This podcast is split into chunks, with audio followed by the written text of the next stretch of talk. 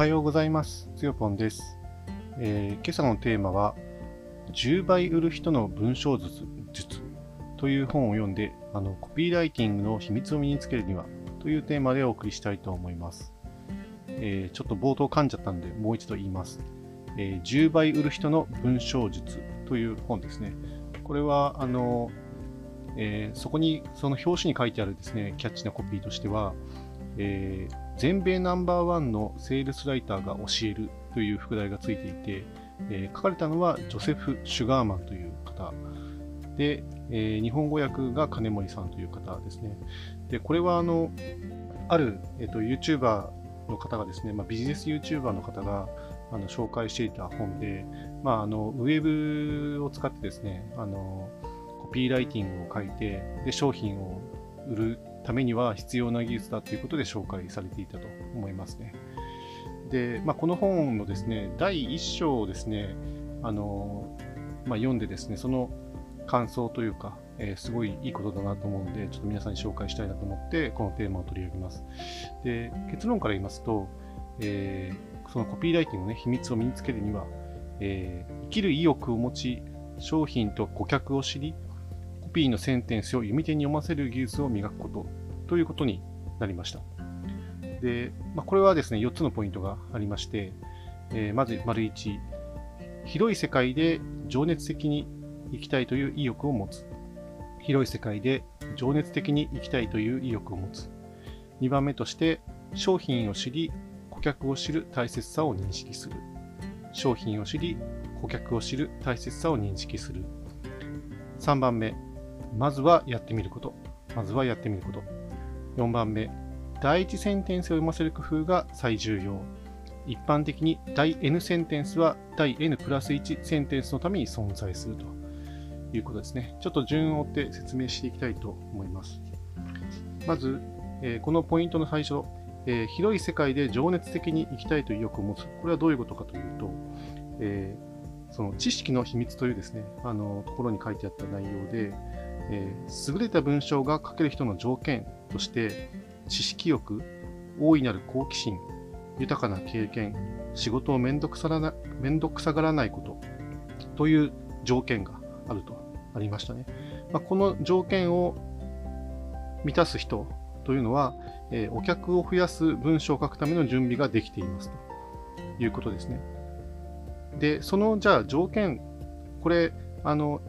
ある一時だけその条件を満たすだけではですね、多分その後続かないっていうことになっちゃうと思うんですけれども、その一番重要なのは知識欲。で、その知識欲っていうのは、もう大いなる好奇心ということですよね。で、それを持つってこと自体がですね、まあ、その広い世界で情熱的に生きたいというですね、意欲がベースになるということですね。だからそれを持ちましょうと言ってるんですね。で、さらにあの、豊かな経験というところですね、ここも重要だと言っていて、ここは、えできる限りの体験や失敗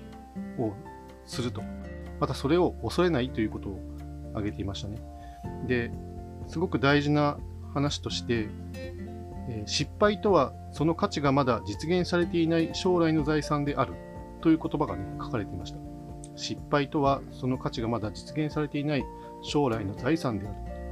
なので、失敗をできるだけしましょう。で、それをまあ財産として 蓄積していって、それが、あの、えー顧客を増やすための文章を書くための準備につながっていくんだよということですね。で、次のじゃあポイント2番目のですね、商品を知り、顧客を知る大切さを認識するの部分なんですけれども、これはまず商品を知るというのがどういうことかというと、えーこれはですね、説得力というですね、説得力という秘密というあの項目のところにですね、書かれた内容で、えー事実が説明力を生むんだと。その相手に対する、えー説得をするためには、事実が説明力を生むと。なので、まずその事実を知るということが、まあ、もちろん大事ですし、まず事実を知るっていうことは、その商品に対する、まあ、商品にとって専門家になりなさいということですね。その商品の本質を理解して、そのまたその商品のですね、独自性をあの見逃すなと。まあ、そういう内容でその商品を知ると。で、顧客を知る大切さというところは何かというと、まあ、顧客をですね、よく知ることが、その顧客のニーズに合わせて、その商品を紹介できできるということですよね。えー、ここではちょっとあの顧客を知れのところでですね、まあ、自分の体験を踏まえると、というところをね、ちょっとお話ししたいんですけれども、まあ、とはいえちょっとこれ、話が少し逸れてしまうのかもしれないですが、あの、前回あの、ロゴデザインをね、受注しまして、で、あの、そのお客さんと初めてそのお話をですね、ズームでやったんですけれども、まず自分が最初に心がけたことっていうのは、やっぱりその人がどんな人なのかということをですね、すごくあの、知るということにですね、あの、全集中力を傾けたっていうことがありますね。やっぱりその、ロゴデザインも、まあ、コピーライティングも、まあ、そのあたりは一緒なのかなって思うんですけれども、何かをアピールする、何かを訴求するっていうことにですね、あの、そのツールとしてロゴデザインをま使う、あるいはコピーライティング使っていくわけですよね。だからロゴはあくまでそのそのロゴを依頼し、ロゴを作りたいと思っている人が、ロゴで何かを訴求したいから、ロゴを作るんですよね。まあ、もちろんそのマークがあることで、その何かをですね、表現、うん、あるいはその、なんていうのかな、えー、認識力を上げると言った方がいいのかな、識別できるもの。まあ、ロゴで、ロゴ自体がですね、その識別をして、それをそのものだというふうに、まあ、の1位に捉えるという、まあ、意味合いがありますので、まあ、そういう実は機能が重要だったりするんですけれども、で、その話を戻すと、あの、やっぱりお客さんのことを自分が全然知らない、要は、一度も実はお会いしたことのない方から、あの、アドレスというですね、まあ、コミュニティを通じて、あの、依頼があった、まあ、案件だったので、まあ、 Zoom でですね、やり取りするしか、とりあえず方法がなかったということもあってですね、あの、まずその人と、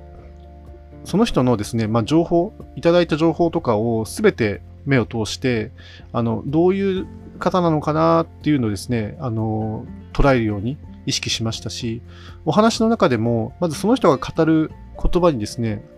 よく耳を傾けるように努めましたね。その、あの、お話ししてる内容をですね、あの、もちろん、あの、理解して、で、適切な回答を返したりとか、あの、理解した内容をですね、返したり、まあ、自分はちゃんと聞いてますよというですね、アピールをするとともにですね、まあ、その人が持っている雰囲気とか、あの、その人が話してる話し方とか、まあ、いろんなその仕草とかですね、あの、どういった活動をされているのかとか、まあ、とにかくそういうのをですね、知る努力をしましたね。まあ、だから、あの、ロゴデザインに関してもですね、その方の、まあ、あの、いろんな持ってるキャラクター、良いキャラクターをですね、あのそのロゴにあのこう取り込むようなあの形であのロジカルにそのロゴデザイン何を訴求していくのかということを考えて、まあ、紙に書いたりあのデザインツールの中に押し込んだりしていきながら検討を重ねてあのやっとその3月末にですね、まあ、納品することがねできたのかなと思っています。なので、その商品を知り、顧客を知る大切さを認識すると。えー、ポイントの3番目。まずはやってみること。まあ、これも確かに大事だなと思いますね。まあ、自分、あの、前のラジオで、あの、アウトプットの大切さについてお話ししてきたかと思うんですけれども、ここでも、ま、その、まずはやってみること、まずはアウトプットしてみることというのが大事になると思います。これは、あの、成功の秘密という項目にですね、書かれていたことなんですけれども、えー、練習すれば必ず効果が上がる。何でもいいから紙に書けと。で、そもそもまずコピーライティングとは何かっていう話にもつながってくるんですけれども、コピーライティングとは自分の考えを整理した上でそれを紙に書き出すというメンタルな作業だと定義されていますね。なので、あのコピーライティングの真髄は練り上げることだと。だとにかく何でもいいから紙に書いて練り上げていくということを書いてありますね。で、これに関しては、そのベストな方法っていうものは特にないですと。あるのはその各自、それをコピーライティングを作りたいと思っている人に適した方法だけがあるだけだと。なので、とにかくまずはやってみて、やってみることだということですね。例えば、まあ、そうですね、どっかの、えー、記事、Facebook だったかな？なんか誰かの投稿に対するあのコメントで書かれた内容として、あの、書き出すとかメモを取るのがすごい苦手なんですっていう方がいらっしゃいましたね。で、確かにそういう方にはですね、その書け書けと言ってもですね、なかなかこう手が動かない、えー、ペンが止まるっていうことはあるのかもしれないんですけれども、まあ、それはそれでその、じゃあ他のやり方なんかないですかと。まあ、例えば、えー、録音する？まあ、喋るのが得意だったら、あの、書くのではなくて、思いついたことを片っ端からその、例えば、まあ、スマホに載ってるですね、その録音メモアプリみたいなものを使って、あの、そこにもう、喋ってメモってしまうとかね。今はもう、あの、録音しておけばですね、まあ、ある程度滑舌、滑舌、まあ、自分がこう言ってて滑舌も良くないし、噛んでばっかりなんですけれども、あの、はきはきとしっかり喋ればですね、音声認識かなりあの、高い確率で、あの、文字化してくれますので、そうするとその、音声からデジタル化するって今容易な時代ですよね。そうするとその、手で書くのが苦手であっても、例えばパソコンでキーボードでパチパチ打つことができますよって人だったら、別にそれで、それはそれでメモることができると思いますし、あるいはその、もうパソコンも苦手、まあパソコンが苦手だとちょっとこれ、このやり方できるのかちょっとわからないんですが、あの、まあ、スマホでも今はね、できるかもしれないんですけど、その喋った内容を文字起こししてくれるアプリを使って文字起こししてしまう。あの、どっかで紹介したかもしれませんけど、まあ、お金を払えば乗ったっていうですね、あの、有料の、えー、文字起こしサービスがありますので、まあ、無料、まあ、無料で、あ無料分っていうのもね、ありますから、まあ、120、1ヶ月確か120分だったかな ?60 分だったかな？ちょっと忘れましたけど、なんかその無料枠分を使ってやればいいんですよね。で、えー、最後、えー、ポイントの4つ目ですね。えー、ポイントの4番目は、その第一センテンスを読ませる工夫が最重要。一般的に第 N センテンスは第 N プラス1センテンスのために存在すると。これ何言ってるかっていうと、まあ、そもそも、あの、コピーライティングっていうのは、まあ、広告の技術の一つですよね。で、例えばある、あの、あの潜在顧客が、その、例えば新聞の広告読んだ時にですね、まあ、どこに目を、あの、配るか、配るというか、配るはちょっといいあれか、えー、どこに目をやるかっていうと、まず第一センテンスに目をややるように、まあ、広告の方から、ま誘導してあげる必要があるってことなんですよね。やっぱりその、一番最初に読ませるべき、その、コピーをですね、まず読んでもらうと、そのコピーって何のためにあるかっていうと、第2センテンスのためにその第1センテンスがあると。で第2センテンスは、その次の第3センテンスを読ませるために、だけに、そのためだけに存在するということですね。そうやってその、第1、第2、第3、第4ってどんどんどんどんその、あの、興味を持って読んでもらうことで、そのコピーっていうのがですね、有効に働いていくっていうことなんですよね。なので、あの、その、やっぱりその商品を売りたいんだったら、その潜在顧客に対して、その商品の優位性とか価値とか、有効性みたいなものをですね、あの、しっかりあの理解してもらわないとですね、やっぱりその商品の価値っていうのが、その潜在顧客に届かないわけじゃないですか。それを届かせるための技術としが、もうそもそもコピーライティング、その適切なコピーを、あの、その広告ないしは、まあ、どこでもいいんですけど、あの、広告は、まあ、紙だったり、まあ、ウェブ媒体だったり、いろんなものあると思うんですけれども、その、まずは最初の見出し、第一センテンスを読ませるっていうことがとても重要です。それ、まあ、読んでくれなかったら、第2、第3、第4っていうセンテンスにですね、こう、どんどんどんどん、あの、ドロップダウンしていかない状態になりますね。で、第一センテンスを、まあ、読ませるためにはどうするかっていうと、まずとにかく短くせよ。これに尽きるらしいですね。まあ、確かにその、だらだらと長いセンテンスを読んでくれないと思うんですよね。なんか読むのめんどくさいってなると思うんですよ。最初のモチベーションとして。だけど第一センテンスが短くて、まあそれこそ目を引くようなものであれば、お、なんだって思って第二センテンスを読みに行くと。だからそこの